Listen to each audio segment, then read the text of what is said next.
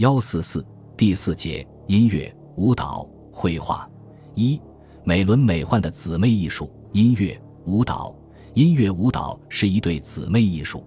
先秦时期，乐、舞一般是不能分开的，乐时必有舞，舞时必有乐伴奏，两者相辅相成，声情并茂。乐舞是人类最早产生的艺术形式之一，它的发生几乎和人类的形成同步。人类通过劳动逐渐脱离动物界时，音乐和舞蹈也就随之萌芽了。因为音乐舞蹈是表现人类最强烈感情的艺术，言之不足，故常言之；常言之不足，故皆叹之；皆叹之不足，故不知手之舞之，足之蹈之也。所以，它在诸种艺术中起源最早，变化也最大。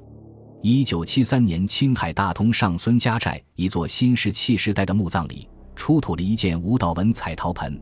近年来，该省的同德县宗日又出土了另一件舞蹈纹彩陶盆，两个彩陶盆内壁都画着几组人物手拉手翩翩起舞，这自然是当时的人们歌舞场面的描绘。有趣的是，在中国古代的神话传说中，不管是汉族还是少数民族，有不少都是涉及古代的乐舞的。《吕氏春秋·古乐篇》说：“西葛天氏之乐，三人操牛尾，头足以歌八阙。”通典卷一四一说：“伏羲乐曰伏来，亦曰立本；神农乐鸣伏池，亦曰夏谋。黄帝作咸池，少昊作大渊，颛顼作六经，帝喾作五应，尧作大章，舜作大韶，禹作大夏，汤作大禹。这都是我国古代流传下来的古典乐舞，其中有的是古人劳动场面的描述。”有的是古老民族的史诗，那时还没有文字，只能靠这种且歌且舞的形式往下流传。有关音乐的文物，我们现在发现最早的是新石器时代的陶埙和骨笛，商周时代的乐器发现比较多，钟、磬、鼓、铙、铃等都有发现。殷墟甲骨文里有不少乐器的名字，像乐、乐、磬等，乐像边管之形。乐像木板上张着丝弦，磬像用锤击磬。有人推测，商代后期，金、石、丝、竹、刨、土、吉、木几种乐器都已齐备。那时的人们大概已经掌握了十二律的乐律知识，进入了系统的音乐知识阶段。商代的舞蹈已有了巫舞和乐舞之分。巫舞是祭神、迎神、于神的乐舞，主要服务于宗教活动。带有浓厚的宗教迷信色彩，乐舞是供贵族享用的歌舞表演，以渔人为主，格调较轻松。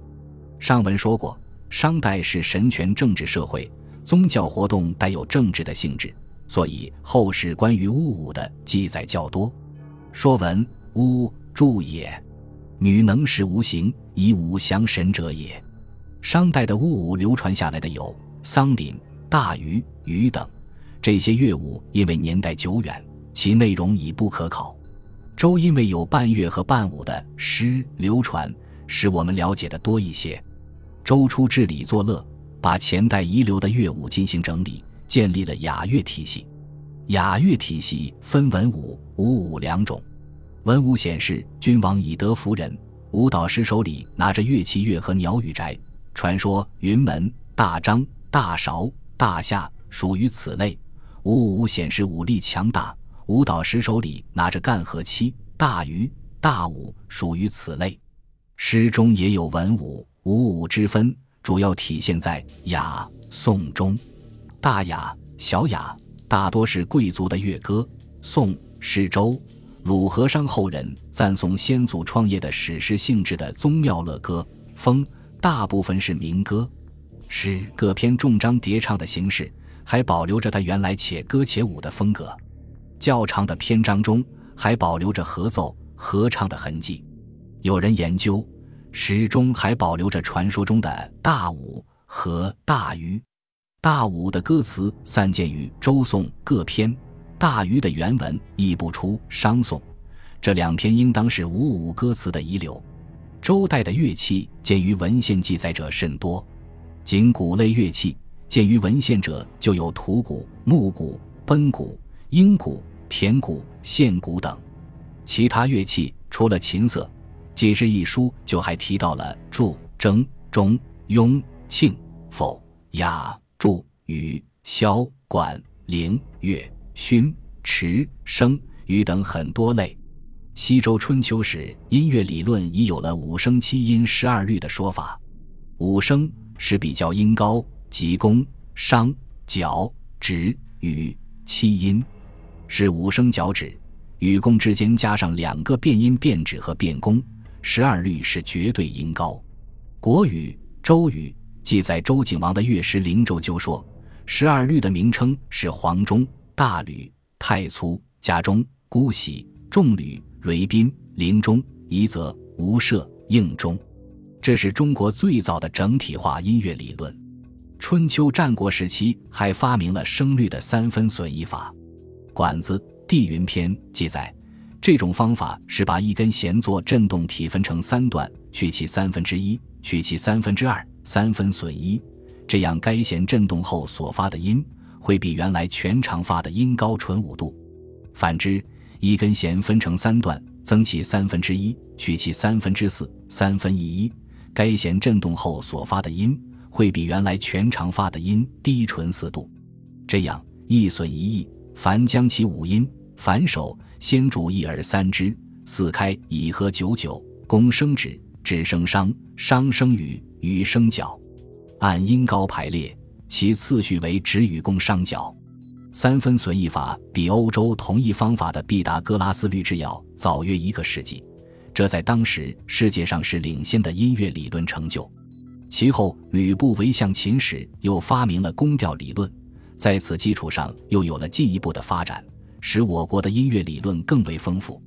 战国时期有关音乐和音乐理论的文物，目前发现不少。一九七八年，湖北随县曾侯乙墓出土了大批乐器，其中编钟一套六十五件，上面都有铭文，标明每一件中的音标、音阶。实践证明。只要按标音位置敲击，都能发出合乎一定音阶的乐音，每钟可发两个音，音色优美。该编钟声律法以管子三分损益法为主，五音顺序为止与宫商角。改编钟铭文还记载了曾和楚、齐、晋、周、申等国律名、皆名、变化音名之间的对应关系。世传十二律名有八个在钟上出现。是我们研究先秦音乐史非常宝贵的第一手资料。春秋战国时期的儒家对音乐的教育功能很重视。孔子认为，做一个完美的人，必须进行乐舞教育。他说：“兴于诗，立于礼，成于乐。”荀子也很重视乐舞的修身养性功能。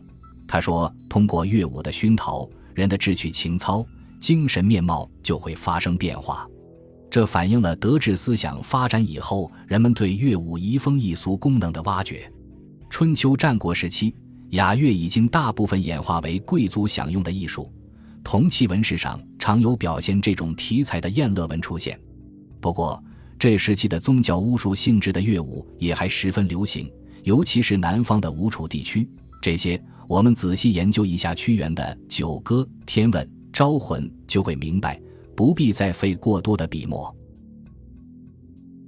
本集播放完毕，感谢您的收听，喜欢请订阅加关注，主页有更多精彩内容。